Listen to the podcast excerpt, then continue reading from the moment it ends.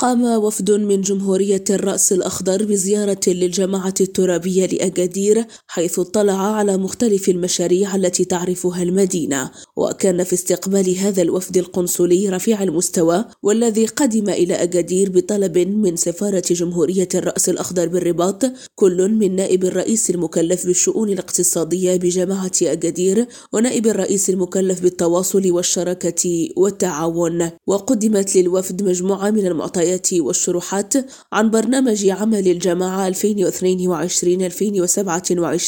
ومختلف المشاريع الكبرى التي يشتغل عليها المجلس في هذه الفترة. وقد تم خلال اللقاء التداول في جملة من المقترحات المتعلقة بإمكانية عقد اتفاقية شراكة وتعاون بين الطرفين بعد أن قام الوفد بزيارة لعدد من الأوراش بالمدينة وإلى قصبة أكادير فلا. وبعد اطلاعهم على المؤهلات السياحية التي تزخر بها عاصمة عاصمة سوس أبدى أعضاء الوفد إعجابهم بالدينامية الحالية التي تعرفها مدينة الانبعاث. هاجر الراضي ريم راديو أكادير.